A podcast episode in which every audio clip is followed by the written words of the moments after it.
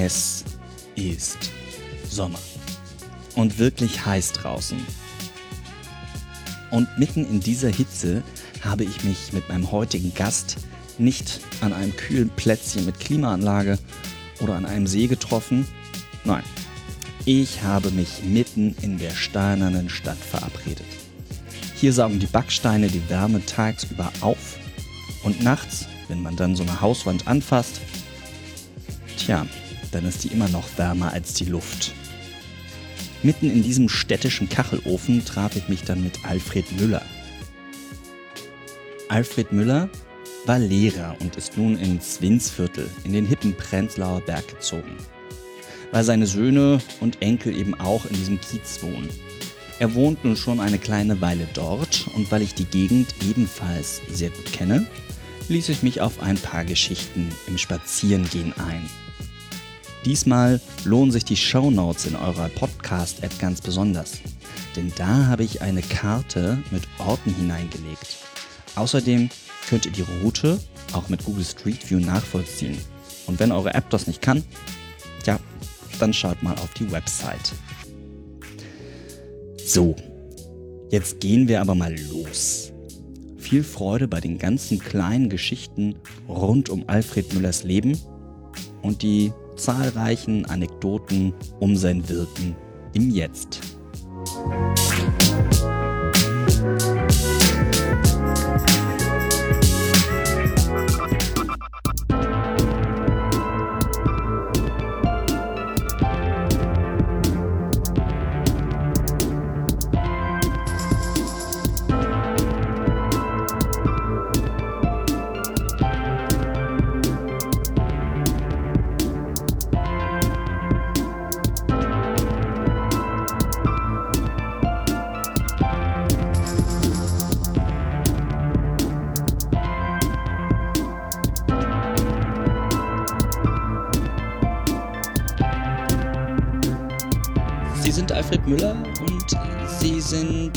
Gymnasiallehrer, richtig?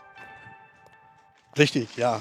Oder besser gesagt, weil in Baden-Württemberg gab es eine Unterscheidung äh, nach unterschiedlichem Studienabschluss. Also ich war äh, Lehrer am Gymnasium, sage ich immer, um nicht den direkten Titel zu nennen. Ja. Also ich war Oberstudienrat Aha. für die Fächer. Gymnasiallehrer waren in Baden-Württemberg mal die, die die Lehrbefugnis bis zur Mittelstufe hatten, Ah, die ein kürzeres Studium hatten. okay. Aber das wissen viele nicht, ist auch unwichtig für mich. Oder so, man kann auch Gymnasiallehrer sagen, habe ich nichts dagegen. Welches Fach haben Sie da äh, un- unterrichtet?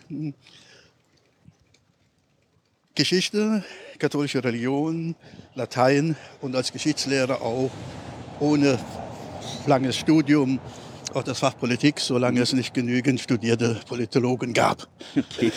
Das war ja schon Anfang der 70er Jahre. Ich habe 71 angefangen am Gymnasium in Freudenstadt und da gab es noch nicht so viele Politiklehrer.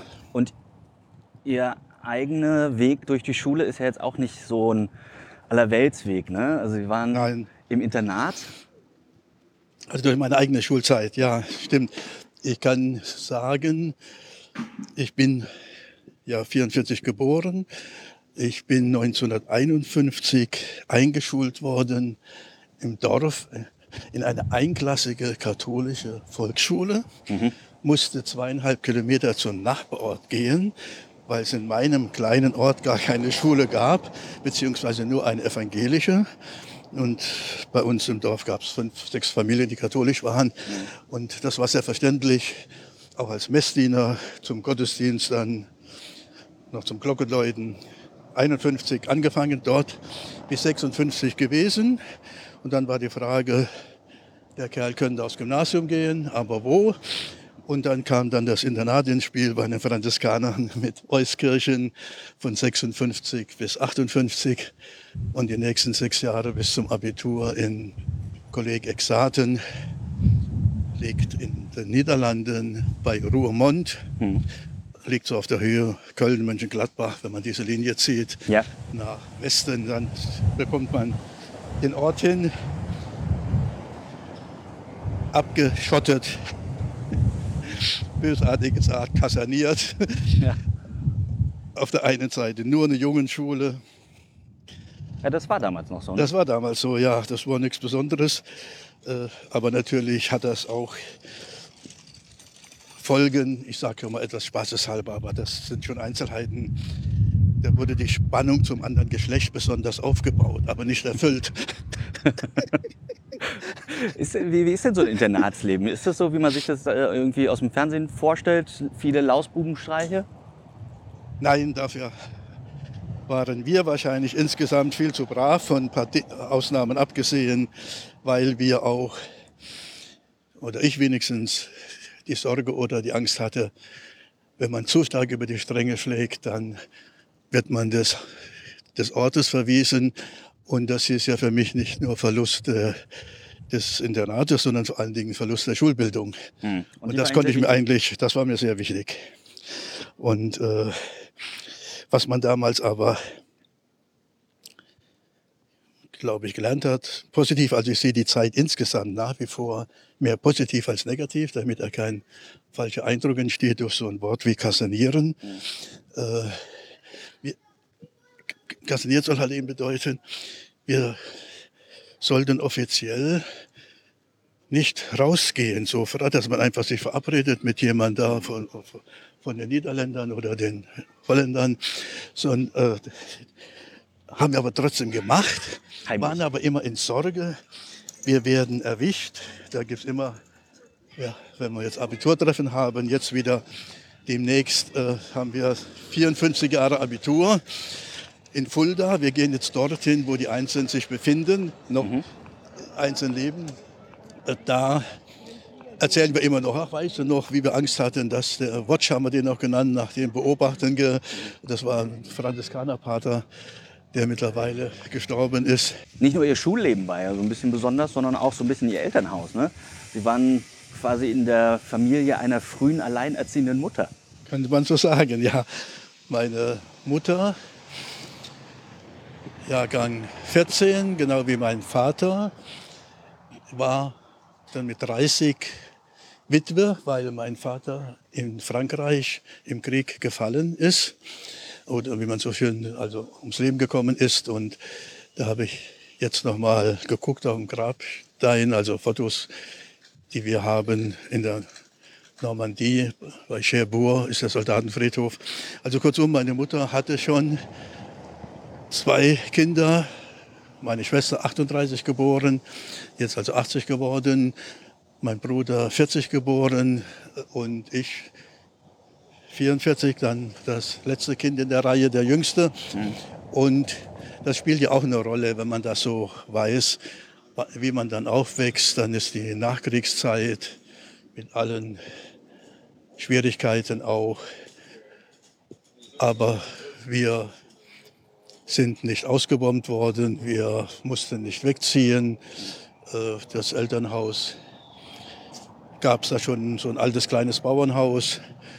Und da konnte meine Mutter mit uns wohnen. Und es war noch so, dass die Oma da wohnte, die die gute Seele des Hauses war, sage ich mal. Hm. Die an der, am Herd gekocht, war schon damals eine gute Arbeitsteilung.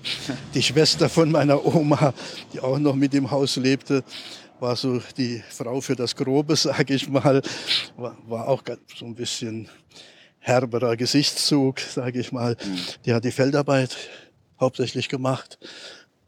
Ich kann mich noch entsinnen, dass die Gras mit der Sichel am Wegesreihen weggemacht hat und auf dem Kopftuch nach Hause getragen. Also nicht so auf so einem großen Tuch, wie man das von Afrika zum Teil von den Frauen sieht, nach Hause getragen hat. Und guter Kontakt zu den Nachbarn. Ich habe jetzt auch noch mal ein Bild mir angeschaut, der Mann in der Nachbarschaft, das war wohl so im Nachhinein gesehen mein Vaterersatz. Erstens mal hatten die, was bis heute irgendwie für mich auch noch interessant ist, eine andere, gab es noch zwei Lokalzeitungen. Ja. Die hatten eine andere als wir. Da bin ich dort immer mittags hingegangen, um die andere Lokalzeitung zu lesen. Und ich durfte bei ihm so in der Landwirtschaft ein bisschen helfen. Mhm. Äh, und das war ganz schön. Das hat mir Spaß gemacht. Äh, und das ist äh, gut. Der Mann ist natürlich jetzt auch schon lange tot, aber zu, dorthin gab es gute Kontakte immer. Also quasi, heute würden wir das Mehrgenerationenhaus nennen. ja, so, so, würde man das sagen heute. Ja. Das ist jetzt hier Vinzenz. Jetzt sind wir am Vinzenz, genau. Und hier verbringen Sie auch Ihre Nächte. Die frühen Abend, ja, ja. Den frühen Abend verbringe ich hier, ja, Nächte nicht. Was, was, was verbindet Sie mit dem Haus so? Oh ja, da kommen viele Leute. Ja, das, das ist noch ein, das ist für mich der Hauptkontakt zu interessanten, schwierigen äh, Berliner Personen. Ja. Um es mal so auszudrücken, interessanten, schwierigen, zum Teil gescheiterten, gescheitert und gescheiter Personen, die ich hier kennengelernt habe. Und äh, habe ich 2012 vielleicht zum ersten Mal so entdeckt, nachdem die andere Kneipe da hinten, äh, meine Fußballkneipe Lalaloli, zugemacht hat, war das dann so die nächste Anlaufstation. Also hier ist dann so der Erstkontakt am Nachmittag oft. Äh, Die machen ab 15 Uhr schon auf, schon erst ab 18 Uhr. Hier kann ich dann ein oder zwei Bier trinken, Ja. je nachdem, mich bisschen unterhalten oder nicht. Ich sitze auch manchmal allein. Ich, wenn, dann bleibe ich immer hier außen, ja. so, im Sommer vor allen Dingen. Und äh, wenn ich dann noch Lust habe und Zeit, dann gehe ich auch noch mal kurz anschließend zu John. Das sind die beiden Hauptanlaufpunkte. Äh, Vormittags so Aromacafé oder noch, was man auch noch zeigen kann. Da war ich heute Morgen auch Kaffee Blaumund in der Manuelkehrstraße. Kaffee Blaumund. Da kann man so und so noch mal bei, ja. Und das ist so ein Original, der Tom, der dahinter steht, der zwei, zweimal in der Woche etwa hier Dienst tut. Das sind etwa ja, dann haben die zwei Schichten und ich bekomme immer nur die erste Schicht mit. Also die, die wechseln um halb zehn abends und da, da, das ist schon nicht mehr meine Zeit. Das Ja. geht hier bis um zwei Uhr oder so. Ja, ja, genau. Wenn bei Johnny nämlich zu ist, ist man immer hier um die Ecke gegangen und dann hier weitergemacht. Ach, das ist, geht, glaube ich, heute nicht mehr so. Also ich glaube, Johnny macht jetzt länger auf als die hier, habe ich immer gehört. Äh, also ich weiß es aber nicht mehr so genau, weil ich, ich bin kein Nachtmensch. Willst du ein Bier? Wir haben nicht so viel Zeit leider, sonst würden, sonst würden wir ein Bier trinken. Wir, wir gehen ein bisschen die Orte ab, die ihm gefallen. Und da ist natürlich das Vinzenz auch bei. Schön. Wie ist er denn so, der Alfred? Ja, freundlicher Gast, kann man so sagen. Und Sie reden dann über Gott und die Welt oder was? Ja, auch.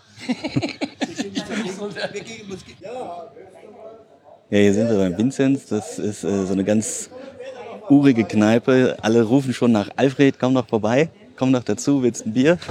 Aber wir müssen leider weitergehen. Dafür kommt er dann abends nochmal vorbei. Wo waren wir stehen geblieben?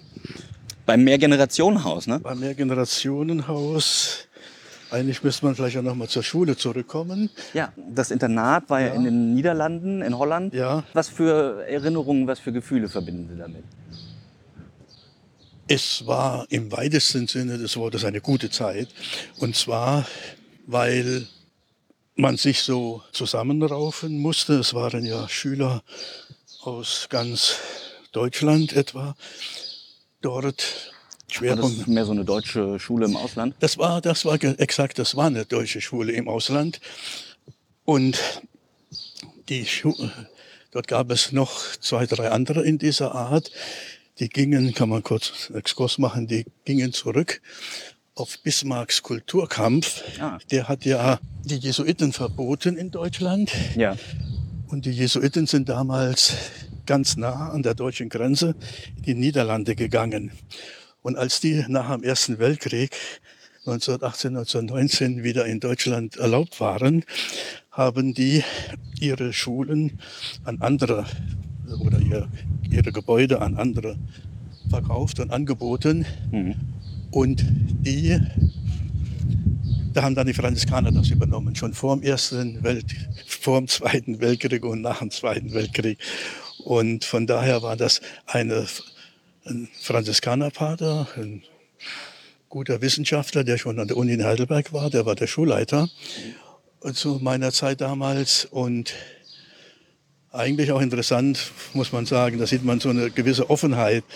Äh, Der war äh, Professor, Doktor für Biologie, Physik, Chemie, also reiner Naturwissenschaftler. Ja. Die Schule war ein altsprachliches Gymnasium. Der Schulleiter war aber ein Naturwissenschaftler. Und das war schon toll. Und von der, ich verdanke vor allen Dingen, das habe ich irgendwo mal geschrieben, bei einem Abi-Zeitungsbeitrag, dem Lehrer für Deutsch, das war auch ein Franziskanerpater, und dem Lehrer für Altgriechisch, das war kein Pater. Äh, dem verdanke ich in der Oberstufe eine Menge an Lektüre von kritischer Mhm. Sache. Zum Beispiel, was ich Also Sie haben da quasi denken gelernt. ja, ich, äh, wenn ich nachher darf, oder das kann ich auch nachholen, wenn wir irgendwo in Ruhe sitzen, äh, zitiere ich mal den Beitrag. Ich habe eine Kopie dabei von einem Beitrag, den ich 1993 für eine Abi-Zeitung geschrieben habe. Und da schreibe ich, dass ich da die Schärfe des Denkens und die Kritikfähigkeit und noch ein paar Sachen kennengelernt habe.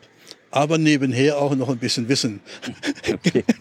gelernt habe und dass es also andere Dinge gibt, die auch wichtiger sind. Wir sind jetzt hier ein bisschen weiter gelaufen, nämlich in die Nummer 12 in der Winzstraße. Hier ist das La Bohème. Und das La Bohème hat äh, so Veranstaltungsflyer und da steht ihr Name drin. Ne? Da ist montags immer Schach mit Alfred. Das stimmt. Sie spielen gerne Schach. Gar nicht mehr so häufig, aber es ist hier, es war eine Möglichkeit im Internat, sich die Zeit zu vertreiben, wenn man freie Zeit hatte. Fußball und Schach. Und äh, Schachspiel ist etwas, was ich dann später auch noch immer mal wieder gemacht habe. Aber ich habe nie im Verein gespielt. Also ich bin kein leidenschaftlicher Schachspieler, dem es darauf ankommt, da Siege bei Turnieren zu erringen. Äh, aber ich kann, wie in verschiedenen anderen Dingen auch, wohl ganz gut erklären oder etwas rüberbringen. Da ist wieder der Lehrer da. Und das, und das kann ich hier anwenden und das wird auch geschätzt. Was kommt da so für ein Publikum? Junge, alte? Hier ist es ein sehr gemischtes Publikum und gerade etwas, äh, ein sehr gemischtes Publikum. Es ist so ein Sozialcafé, kann man sagen, mit Angeboten für ältere Leute, dass die ein bisschen wertgeschätzt werden. Es gibt immer mal wieder auch äh, vor allen Dingen donnerstags nachmittags äh, Angebote für Zugezogene oder für Flüchtlinge oder für äh, türkisch, arabischstämmige Leute, die auch die Möglichkeit haben zu spielen mit ihren Kindern oder Sprachen zu lernen. Es gibt auch immer mal wieder, und so sind wir wohl zum ersten Mal hierher gekommen, auch solche Veranstaltungen von einheimischen Künstlern, Sängern oder Sängerinnen und Leute, die Gedichte vortragen oder die ihre künstlerischen Arbeiten ausstellen können hier. Es ist eine gute, kleine, überschaubare Sache, die nicht Geld machen wollen. Die Eintrittspreise sind ganz, ganz gering oder es geht einfach so nach Lust und Laune, wie man auf dem Flyer sehen kann. Jeder kann das geben, was er geben kann. Äh, Das ist eigentlich wirklich eine gute Sache und man lernt hier verschiedene Leute kennen, die hier wohnen. Da drüben, da, da drüben zum Beispiel. Hallo, schön. Sie könnte man fragen. Sie weiß hier unheimlich viel. Und sie hat ja fotografiert. Das ist die Helga Paris. Eine super Fotografin. Mal gucken, ob sie sich aufrafft. Ist auch nicht mehr so ganz gut. Aber das ist jetzt nett. Ich wusste, gar, ich wusste, ich wusste, dass sie da in einem dieser Häuser wohnt, aber ich wusste nicht in welchem. Und die ist hier auch oft Gast hier. Als ich am Samstag vorbeigegangen bin, da war sie auch hier. Und da habe ich noch mit der Uschi, der Leiterin, gesagt, äh, bis am Montag. Er sagte, ja, das heißt auch da, jetzt ist wohl irgendwas dazwischen gekommen oder dass heute doch geschlossen ist. Sie und ihr Sohn sind so Fotografen und die haben, die haben so tatsächlich äh, die Wirklichkeit während des Krieges, nach dem Krieg und so weiter. Sie fotografiert und dann auch Bildband, da drinnen steht ein Bildband von ihr, so dick nur über Bilder hier, hier vom Prenzlauer Berg. Helga Pares, ja, das ist schon also eine schöne, gute Sache. Oder ein Schauspieler, der Axel Werner, der da oben in der Windstraße wohnt, war neulich hier. Ja, hier also man sieht hier, hier ist, man sieht hier schon so ein paar, paar Größen. Mhm. Äh, ja, es ist so ein bisschen das, das äh, kulturschaffende Viertel. Ne? Hier, ja, ja. hier wohnen sie irgendwie alle. Moritz bleibt treu, Yvonne Katterfeld. Das hier hat sozial dieselben Zielsetzungen wie die Franziskaner, ja. sage ich mal. Ähm, also das habe ich, das hier habe ich mal selbst fabriziert erst vor kurzem. Eigentlich für die Suppenküche und für das Saalteam. Das habe ich mal selbst und das würde auch für hier gelten, denke ich. So ein Text kurz äh, durch so Gegensatzpaare. Was ist Begegnung für mich? Nicht wegschauen, sondern anschauen. Nicht nur anschauen, auch ansprechen. Nicht nur ansprechen, auch zuhören. Nicht nur zuhören, auch antworten. Nicht nur antworten, auch helfen. Und dann, ganz wichtig, ein bisschen, damit nicht alles so, so toll klingt, nicht nur helfen, auch Hilflosigkeit zulassen. Und gemeint ist Hilflosigkeit der anderen, denen man helfen will und die eigene Hilflosigkeit. Das war mir sehr, sehr wichtig. Und jetzt zu dem Haus hier.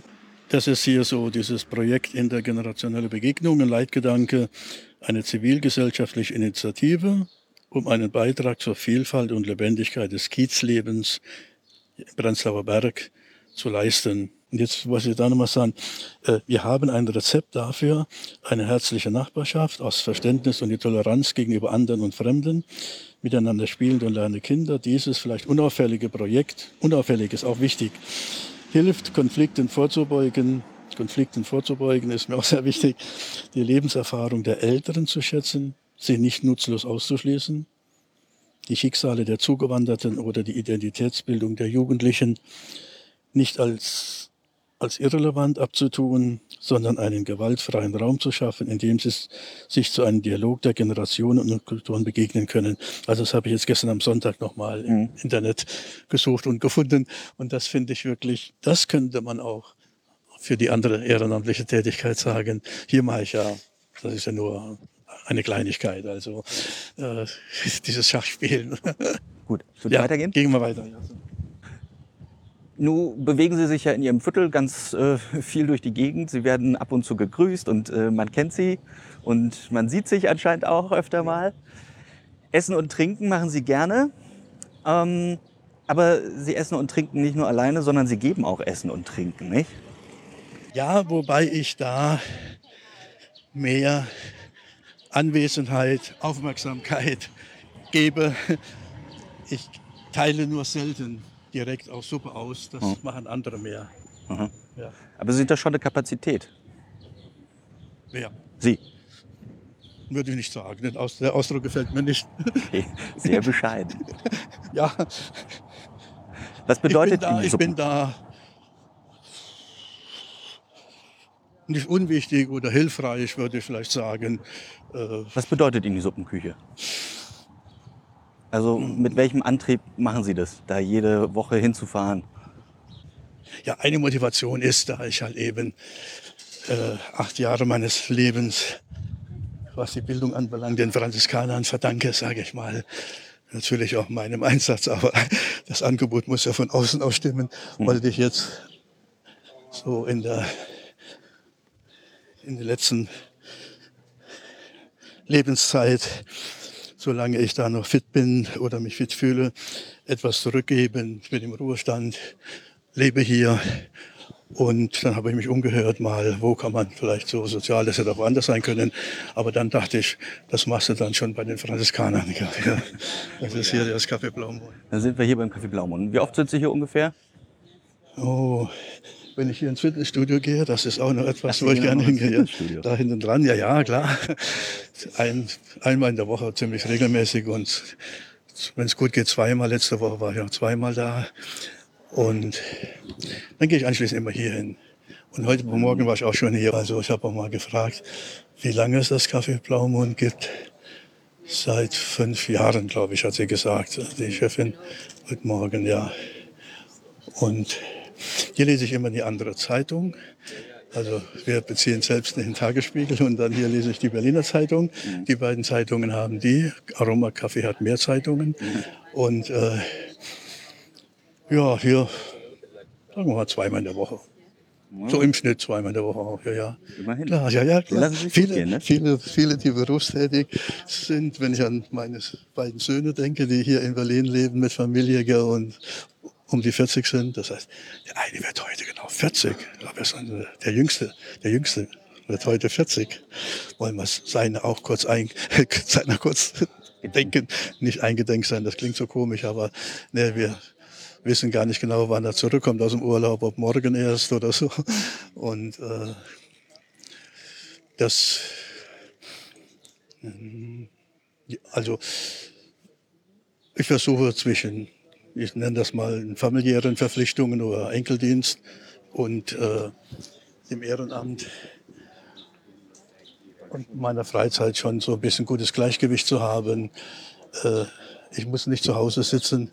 Ich will auch kein Buch schreiben, keine Bücher. Nicht? Nein, höchstens kleinere Aufsätze und so oder kleinere Artikel, aber keine, keine Bücher. Könnte man ja auch gibt schon Buch genug. binden. Ja, könnte man, aber muss nicht sein. Es gibt genug Papier auf der Welt. Beschriebenes. Natürlich der Rihanna noch kurz Kontakt gesagt. Hallo.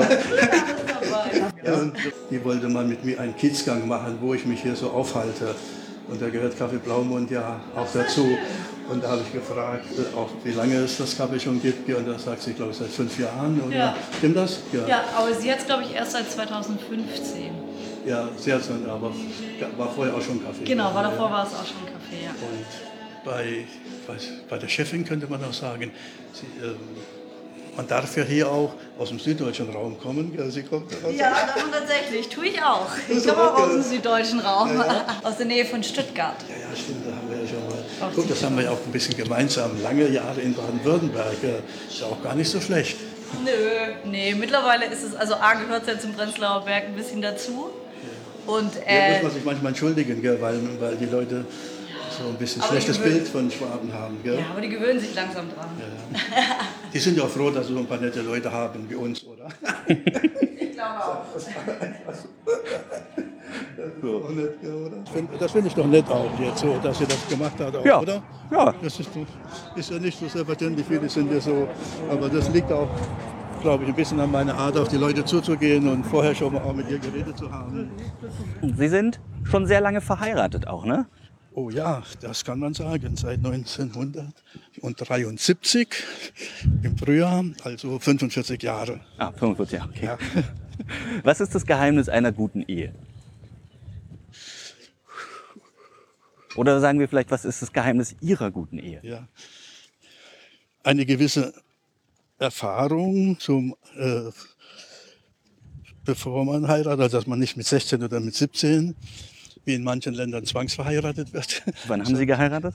sondern dass man dann, also 73, ich bin 44 geboren, also allerdings im Herbst ja ge geboren, so mit, acht, äh,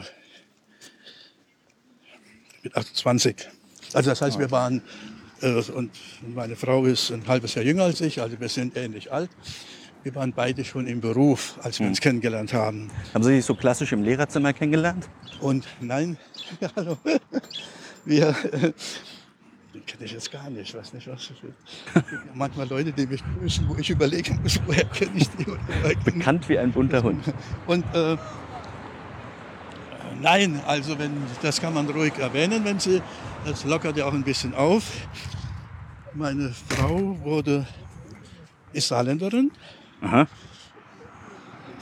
von der Völklingen oder bei Saarbrücken kann man auch sagen, wer sich da eventuell nicht so gut auskennt, hat ihr Pädagogikstudium in Reutlingen gemacht Mhm. und hatte dort einen Geschichtsprofessor, oder, äh, der, den ich auch kannte, so vom Studium her, von Tübingers Studium. Und ich hatte damals im allerersten Jahr, sie hat im Frühjahr angefangen in einem Ort bei Freudenstadt, so etwa rund 20 Kilometer entfernt, nördlich von Freudenstadt Richtung Pforzheim. Und ich habe im September angefangen, direkt in Freudenstadt. Und im Dezember hatte er, haben wir einen Termin gehabt. Er sagte, ich könnte mich da auch bewerben äh, vielleicht für eine Stelle an der Pädagogischen Hochschule auch, auch für Geschichte. Ja. Und äh, weil er da schon da war, sagte er, am vierten Adventssonntag, wir können uns doch dann in Besenfeld mal bei der Jutta treffen. Und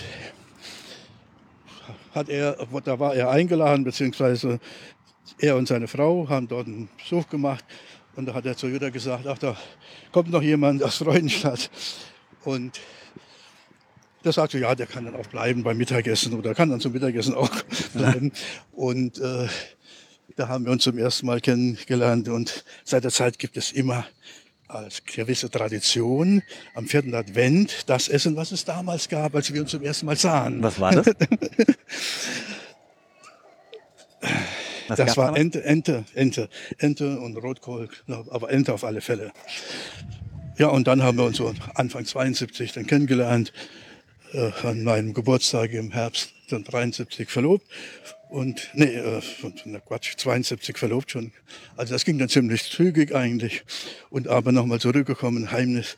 Erst, doch, ich sagte erstens Erfahrung, so ganz spontan, obwohl es da auch jede Menge Texte gibt, die ich auch zum Teil, da Philosophie und Psychologie so ein Hobby geworden ist in den letzten zehn Jahren, äh, sammle und teilweise welche dabei habe auch.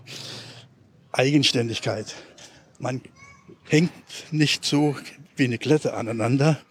Jeder kann seinen Tag auch selbstständig gut zufriedenstellend gestalten.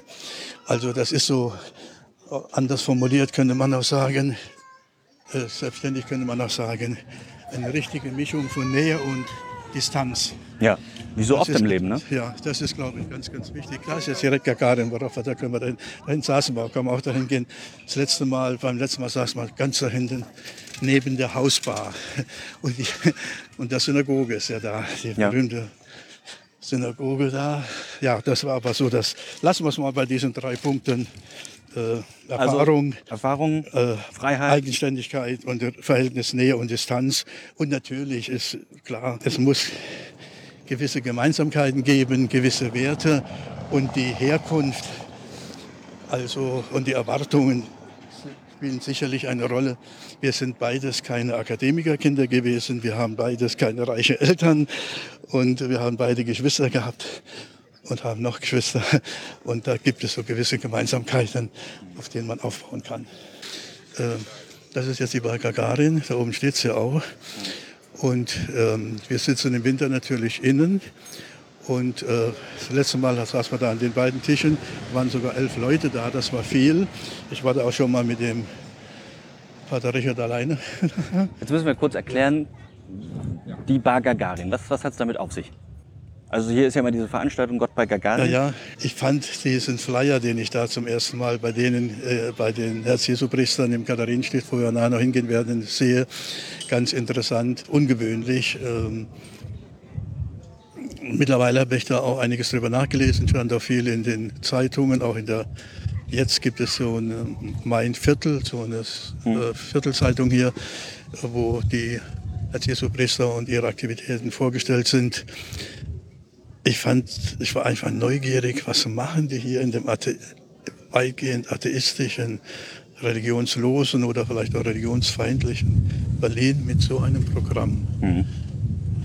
Wie setzen die sich dem aus? Und am Anfang waren die auch noch in voller Mannschaftsstärke da. Also da waren die Padres aus Brasilien auch dabei, der Pole und der Deutsche, das sind ja vier jetzt auch noch. Und äh, Jetzt macht das der Pater Richard, das ist so seine Aufgabe, die er sich aussetzt. Äh, war einfach mal neugierig und war auch manchmal enttäuscht, äh, weil wenn wir im... Also erstmal, das habe ich Dina schon gesagt, ich bin kein regelmäßiger Besucher in vielen Dingen. Ich bin weder ein regelmäßiger Gottesdienstbesucher noch ein regelmäßiger äh, Herz-Jesu-Freund oder Anhänger. Äh, aber ich bin neugierig und aufgeschlossen. Der, der, Schwer, der Schwerpunkt meiner meiner ehrenamtlichen Tätigkeit liegt schon bei den Franziskanern eindeutig in Pankow in der Suppenküche dort. Aus verschiedenen Gründen, äh, weil ich auch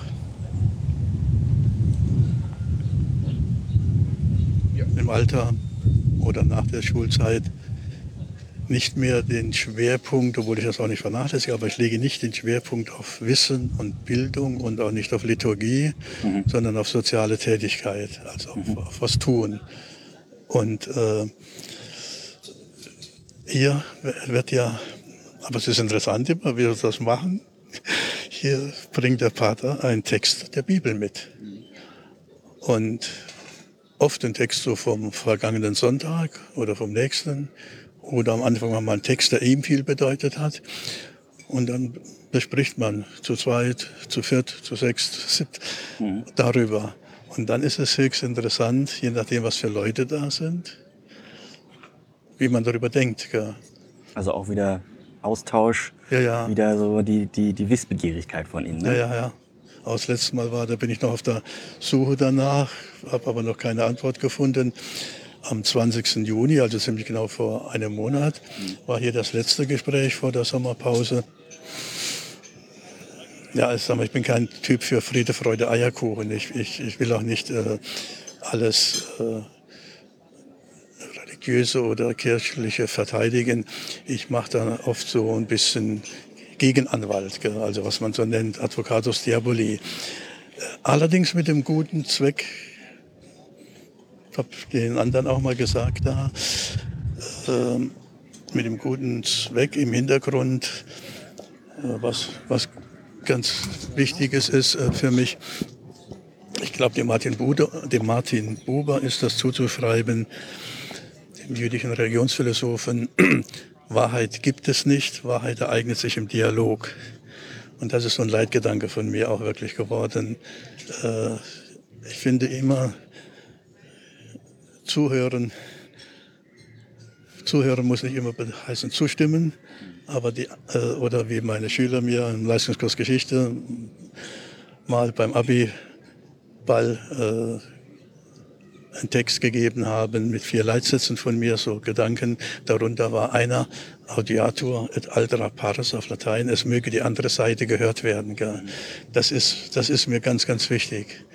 Wäre auch in der Politik manches vielleicht ein bisschen versöhnlicher und auch der Wirklichkeit näher, wenn das nicht ganz unter den Tisch fallen würde. Mhm. Hier nebenan direkt, ich weiß nicht, wie ich darauf kam doch bei einem Konzert in Freudenstadt oder bei Freudenstadt war, das war Verbindung jetzt von Schwarzwald und Berlin, deswegen erwähne ich das hier, war ein Mann, der dort auch Musik gemacht hat und sagt, er sei aus Berlin. Und er wollte natürlich hellhörig, ja, woher denn? Und so, ja, oder wo, was macht er? Und das hieß es, ja, hier arbeitet er, das war, glaube ich, zweiter Chef zusammen mit ihm, der jetzt noch da ist, äh, wohl hier in der Hausbar. Ja, und da sind wir natürlich mit meiner Frau auch so mal hingegangen. Das ist auch noch so eine Verbindung. Das ist hier so die kleine Hausbar. Okay.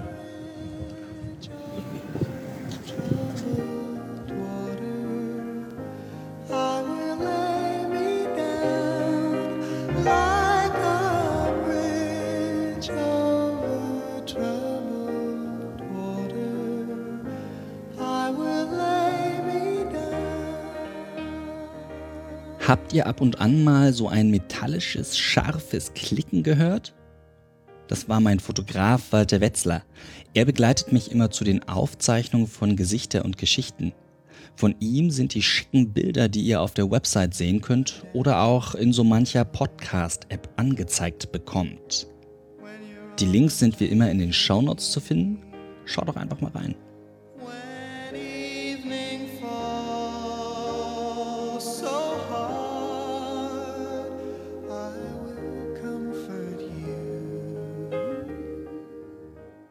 Und wie immer auch hier wieder gesagt, ich und das Team im Büro, wir freuen uns immer über Rückmeldungen von euch.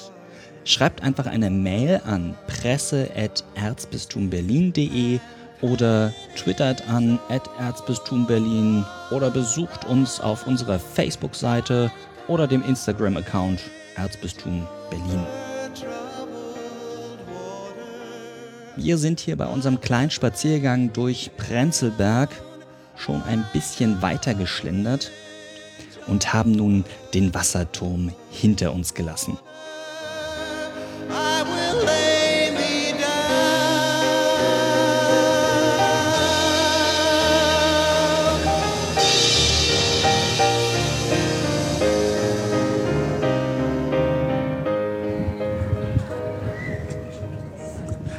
Sie haben 1968 Ihr Staatsexamen gemacht. Zur Hochzeit der, naja, eben 68er, ne? Ja. Wie haben Sie denn das miterlebt? Ein konkretes Beispiel. Ich war ja damals, also in der Zeit, wo mir mehr der Sinn danach stand, ein Examen zu machen als zu demonstrieren, habe ich auch äh, auf dem Weg in, eine, in, die, alten- in den alten Bibliothekssaal es erlebt in Tübingen, äh, dass der boykottiert wurde. Aber auch damals zeigte schon so ein bisschen Leute zu kennen, und nicht einfach alle über einen Kamm zu scheren, kann hilfreich sein. Die evangelischen Theologen waren damals ja schon im Großen und Ganzen etwas demonstrationsfreudiger, sage ich mal, oder auch hat man mehr politisches Bewusstsein entwickelt als die katholischen Theologen. Und ich kannte den Chef einer studentischen Gruppierung und habe zu dem gesagt, du lass mich da rein, ich will weg. Wir kannten uns vom, vom Studium her. Äh, aus dem und dem Grund. Da kam ich da, so habe ich in Erinnerung, ob das alles so exakt stimmt, ist natürlich auch nochmal zu hinterfragen. Ich äh, kam da rein, aber nachher die Schwierigkeiten wieder da rauszukommen, wegen des, äh, des Boykotts oder wegen der Demonstration. Also ich habe schon einiges mitbekommen, habe auch in meinem Rahmen als Student schon mal, auch vorher in Mainz war ich mal Sprecher der sogenannten Laientheologen, also der Religionsphilologen, sagt man auch dazu, die nicht auf das Priesteramt Theologie studieren, sondern fürs Lehrfach oder sonstige wissenschaftliche Tätigkeit, war ich mal also da der gewählte Sprecher und später auch in Tübingen so Vorschläge gemacht für die Reform des Geschichtsstudiums. Einfach bescheiden oder nicht bescheiden, je nachdem, wie man das sehen will. Äh, natürlich auch immer entstanden im Gespräch mit anderen, denke ich. Äh, also ich war mehr bis heute, wobei ich das nicht verherrlichen will, sage ich auch gleich. Manchmal muss man vielleicht etwas energischer sein. Aber ich war mehr der Typ, der zunächst gesagt hat, wir müssen auf Gespräch setzen, auf Verhandlung setzen. Wir wollen etwas verbessern und verbessern kann man etwas nur, wenn man im Dialog bleibt. Äh, Das ist so eine, eine Grundsatzüberzeugung bis heute. Ich würde aber nie die, diejenigen Leute, die wie jetzt in München, wo man hört, dass das so und so viel tausend gegen rechts und gegen die Regierungsweise der CSU, also protestiert haben. Manchmal zählt halt eben nur die große Zahl gell, bei uns. Das ist zwar schade, ein, ein Mensch kann ja durch genauso viel wert sein in, gewiss, in mancherlei Beziehungen als viele andere, aber vor, vor Tausenden hat man dann Angst. Gell? Und dann denkt man, da muss man, oder wenn man stark genug ist, wie in manchen Staaten der Welt, dann werden die niedergeknüppelt oder mit Wasserwerfern nieder, mundtot gemacht. Das war ja bei den 68ern auch so. Das, was hatten Sie da so für eine Meinung zu, als gerade jemand, der Religion studiert? Äh, was meinen Sie jetzt genau? Wo, wozu Na, Sie sprachen gerade über die, die Wasserwerfer so, und Niederknüppeln. Das ist ja in Westberlin passiert. Ja, ich finde es auf der einen Seite schrecklich und auf der anderen Seite wird natürlich auch die Staatsmacht, um es mal so zu sagen, herausgefordert und sie muss natürlich auch manchmal wirklich Stärke zeigen. Es nützt ja auch nichts. Wir können, sage ich jetzt mal, da bin ich also sowohl als auch wieder mein Hauptlebensgedanke, äh, sowohl Verständnis, aber wir können auch nicht äh, nicht so harmlos doof und naiv sein und denen die Straße überlassen. Gell? Das geht auch nicht. Aber die Art, wie man etwas macht, äh, da wäre ich bei einem meiner Lieblingsthemen schon von der Schulzeit an. Macht und Recht in der Antike habe ich eine, so eine Hausarbeit gemacht als Schüler. Das bedeutet heute noch für mich etwas, die Macht wird oft brutal ausgenutzt. Und die Macht, siehe die Macht der Bischöfe, siehe die Macht des Papstes, wenigstens in früheren Zeiten. Wo würde man heute noch, meiner Meinung nach, ein Unfehlbarkeitsdogma erlassen wie 1870? Und interessant ist ja auch, wenn man die Zusammenhänge ein bisschen kennt, als, als die weltliche Macht auf dem Tiefpunkt war in der Geschichte des Vatikans in Italien, da hat man dann dieses Unfehlbarkeitsdogma beim Ersten Vatikanischen Konzil Also höre ich, höre ich raus, Sie sind da kein Freund von. Nee, ganz gewiss nicht. Es, es ist kein, kein Mensch, auch kein Papst unfehlbar. Äh, Das muss man erstmal jemand versuchen beizubringen. Natürlich zitiert man dann so Bi- Bibelkund, Bibelfest bin ich natürlich auch. Petrus und auf diesem Felsen will ich meine Kirche bauen. Aber man baut manchmal Kirchen auf Felsen, die nicht unfehlbar sind, ja. die auch wieder wegrutschen und so weiter.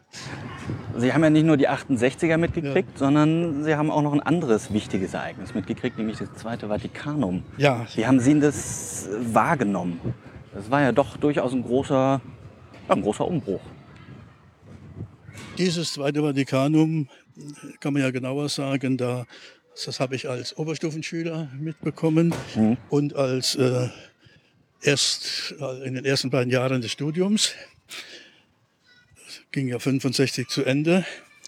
Und seit der Zeit, als, also erstmal habe ich die Texte, habe äh, damals die Wochenzeitung Publik bestellt. War so eine Zeitung im Format wie die Zeit.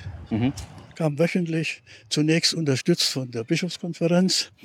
Und dann wurde die, so sage ich es jetzt mal mit meinen Worten, zu, ja, zu kritisch, vielleicht zu wenig dogmatisch, vielleicht mehr auf die Fehler der Kirche mal eingestanden oder mehr sozial. Wir laufen gerade an einem ehemaligen Friedhof vorbei. Der ist ja heute ein Park. Mögen Sie Parkanlagen, ausgiebiges Spazieren mit der Familie, mit der Frau? Ja, wenn ich es kurz will, sage ich mal ja. Auch hier sind wir, als die Kinder, die Enkelkinder jünger waren und der Park gerade geöffnet hatte, äh, sind wir gelegentlich gewesen. Ich bin auch gestern noch mal extra hier entlang gelaufen und habe mal reingeschaut, wie es jetzt so aussieht. Ja. Da waren auch Familien mit Kindern da. Äh, Das ist, ich habe auch einen Text dabei über den Leisepark. Das ist ein spannendes, ich finde gelungenes Vorhaben oder Experiment. Mhm. Also das ist, das ist hier vor allen Dingen, wenn dann die Ruhe geachtet wird. Mhm. Natürlich gab es da mal am Anfang vielleicht Unstimmigkeiten, wenn die Leute da gepicknickt haben. Aber am Sonntag war wohl auch an einem anderen Kindergeburtstag. Da waren viele Leute da hinten auf, dem kleinen, auf der kleinen Wiese oder auf dem kleinen Platz. Mhm. Auch hier, dass man mal so nachdenkt, wie lange. Guck, jetzt ist hier nochmal ein Gedenkstein um 1900, also sind die Leute geboren, gestorben 1924. Dass so etwas noch da ist, ist doch auch schön. Vergangenheit und Gegenwart. Erinnerung, Lust am Leben, beides. Ich. Da zum Beispiel Nachwuchs, da, Nachwuchs da im Kinderwagen. Ja. Das ist einfach schön, auch junge Eltern. Wo wir da gerade vorbeigehen, auf der gegenüberliegenden Seite, habe ich auch ein Berliner Erlebnis. Da gibt es ein Übersetzungsbüro, Babelfisch. Und eine Bekannte von mir, die hat mich mal gebeten, einen, bei einem Lateinisch, bei einem Film über Franz von Assisi, jetzt haben wir wieder den Franz, Ja. einen gesprochenen lateinischen Text zu korrigieren. Die haben den Untertitel gemacht. dieses Büro hat die Untertitel gemacht Mhm. und ähm, da war man nicht so ganz sicher, ob das korrekt übersetzt ist. Mhm. Und da hat die eine äh, Frau äh, sich meiner Lateinkenntnisse erinnert, obwohl sie selbst auch das große Latinum hatte, wie sie sagte. Äh, Ich sollte doch mal das mal anhören. Jetzt muss man hinzusagen, im Unterschied zum Schullatein war das jetzt mittelalterliches Latein. Nicht Cicero, nicht Caesar oder nicht Tacitus oder so etwas, sondern es war A, mittelalterliches Latein und es war nicht geschrieben, sondern gesprochen. Ich habe mir das vier, fünf Mal anhören müssen, bis ich eine Übersetzung gewagt habe. Es war nur ein kleiner Text für einen Untertitel unter dem Film. Und ich war jetzt noch mal letzten Samstag, glaube ich, auch oder Freitag da und habe gefragt, ob sie wüssten, ob der Film schon auf dem Markt sei. Sagten sie, nee, sie wissen es nicht so. Manche Filme, die sich da so bearbeiten, die kommen auch nur als DVD oder wie auch immer. Oder, äh, und, aber das würde mich auch mal interessieren. Also das gibt so eine kleine, kleine Sache. Also so ein Eine bisschen, bisschen mit den Medien arbeiten äh, war auch immer ihr Ding, ne? Ja, ja, Abi-Zeitung, Film übersetzen. Schönste Aufsätze oder Schönste war, ich habe ja dann, wieder was Kirchliches, in Freudenstadt war ich im Pfarrgemeinderat und im Pfarrgemeinderat habe ich dann auch schon mal Veranstaltungen moderieren dürfen oder die Diskussion, sagen wir einfach die Diskussion leiten können und dann auch manchmal einen Artikel schreiben. Und ich weiß noch, als der Nachfolger vom Hans Küng, der Kuschel in Freudenstadt mal einen Vortrag gehalten hat über Luther und seine Theologie, also er als katholischer Theologe über Luther. Und da habe ich da einen längeren Zeitungsartikel geschrieben, der dann auch vom evangelischen Pressedienst angefordert wurde. Ja. Also die haben dann gefragt, ob sie da etwas zitieren dürfen. Ja, haben wir habe ich natürlich erlaubt, ist klar. Und äh, das war das eine, also so ein bisschen mal für die Lokalpresse über das ein oder andere geschrieben und für mich auch wieder die Verbindung von alt, jung und äh, die,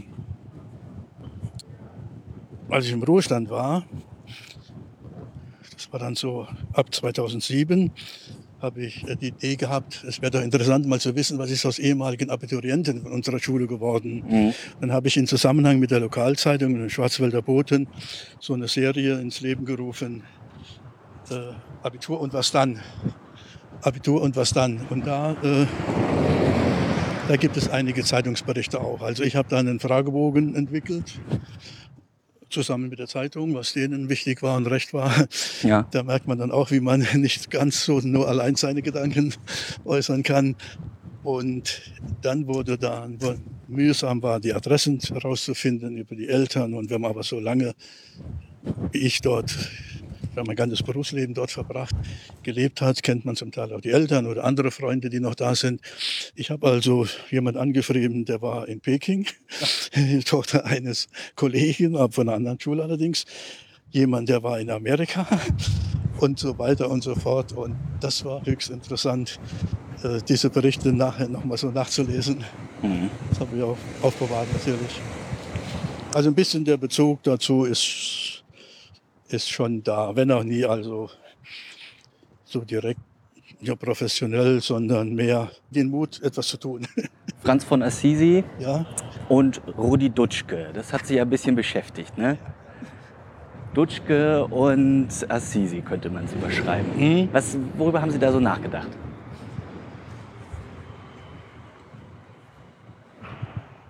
ich versuche es mal kurz zu machen, falls ich das schaffe.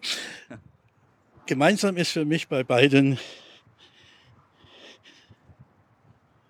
theologisch ausgedrückt die Option für die Armen oder sozi sozial ausgedrückt den Blick auf die äh, vernachlässigte, oft vernachlässigte, oft vernachlässigten Teile der Bevölkerung oder in manchen Ländern besonders wichtiges Problem. Die Methode war eine ganz, ganz andere bei beiden. Und bei, ja, bei beiden kann man sagen, sie waren zu ihren Lebzeiten nicht unbedingt super anerkannt. Und oft merkt man erst, was Leute angestoßen haben, auch Nachteile in Kauf genommen haben, wenn sie tot sind. Und das gibt einem auszudenken. Also wenn einer zu Lebzeiten mal nicht unbedingt so erfolgreich ist, dann muss das nicht heißen, dass er insgesamt nicht erfolgreich ist. Vielleicht hat er nur 10, 20 oder 50 Jahre zu früh gelebt.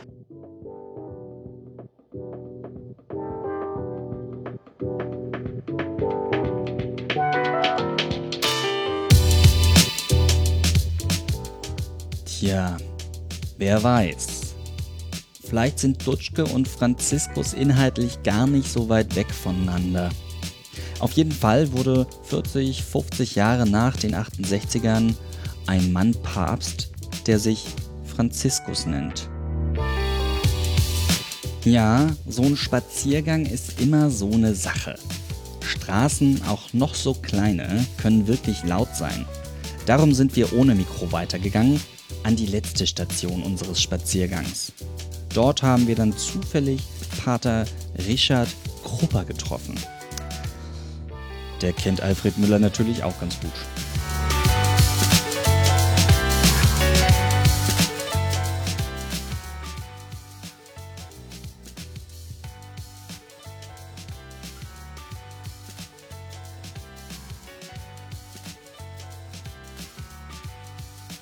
Herr Müller ist uns schon lange bekannt. Und wenn wir, Herz Jesu Christi, nach Berlin gekommen sind, das war uns wichtig, immer so eine äh, Leiter in Berlin zu finden. Die Menschen, die, die uns helfen und ein bisschen ähm, über die Stadt und äh, die Menschen hier in Berlin uns ein bisschen erzählen.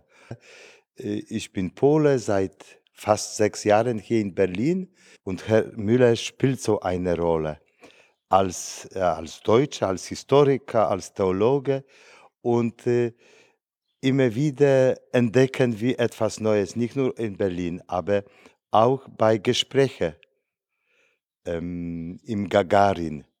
Er äh, bringt immer neue Themen und was, was, und ich schätze das auch, diese äh, theologische Ausbildung und griechische Worte und, und das ist immer etwas Neues, wie ein, ein, ein, ein neuer Wein, der bringt zu, unser, zu unseren Gesprächen. Äh, Das ist die eine Sache. Die zweite Sache, das ist äh, diese Lebendigkeit und diese neugierig, immer etwas kennenzulernen, immer etwas Neues zu entdecken, immer die neuen Menschen zu treffen. Und das finde ich faszinierend.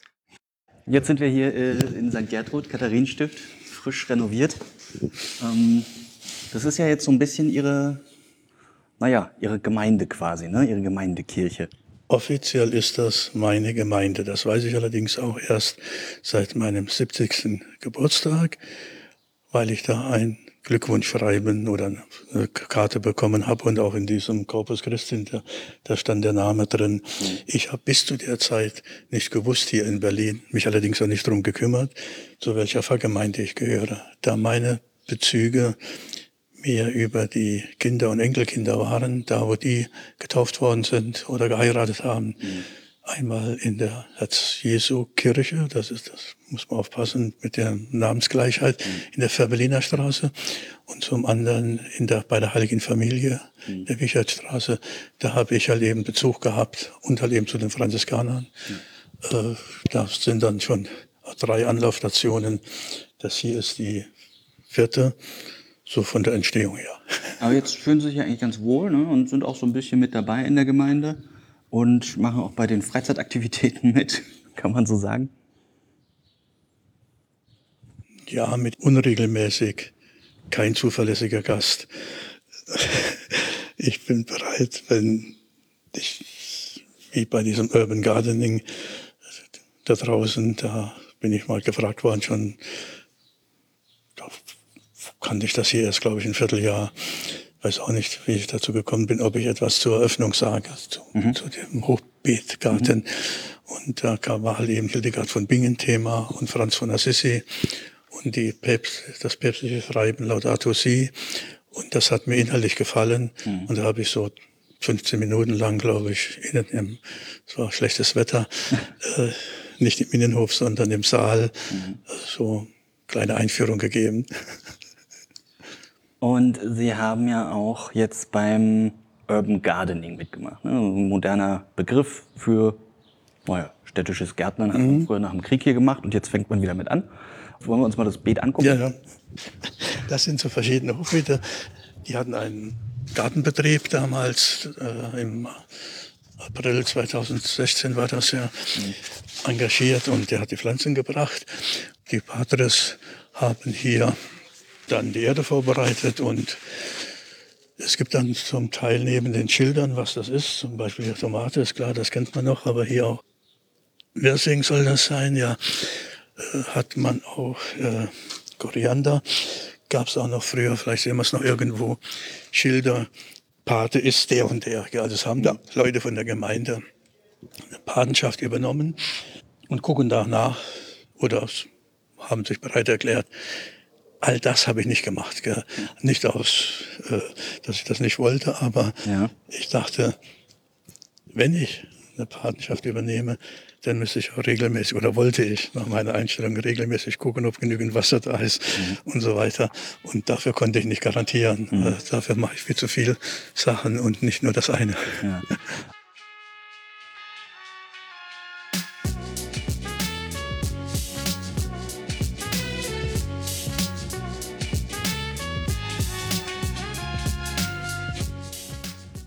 Uns tun jetzt ganz schön die Füße weh und durstig sind wir obendrein auch noch. Wir gehen jetzt noch eine Erfrischung organisieren und ich hoffe, ihr kommt gut durch diesen Sommer. Und vielleicht seid ihr ja auch mit der Familie, der Liebsten oder Freunden in den Ferien. Manch einer ist bestimmt auch auf der Mini-Wallfahrt nach Rom mit bei. Wie ihr es auch macht, kommt gut durch diese heißen Tage. Ich bin Wilhelm Arendt und wünsche euch jetzt erstmal einen tollen Sommer. Bis demnächst hier bei Gesichter und Geschichten. Die Musik zwischendrin war diesmal von Simon and Garfunkel. Das Lied heißt Bridge over Troubled Water. Es spielt eine große Rolle für Alfred Müller und er will es sogar auf seiner Beerdigung spielen lassen. Das Intro sowie das Outro findet ihr wie immer auf Bandcamp. Es ist vom New Yorker Künstler Byrocratic und stammt von seinem Album Leftovers 2.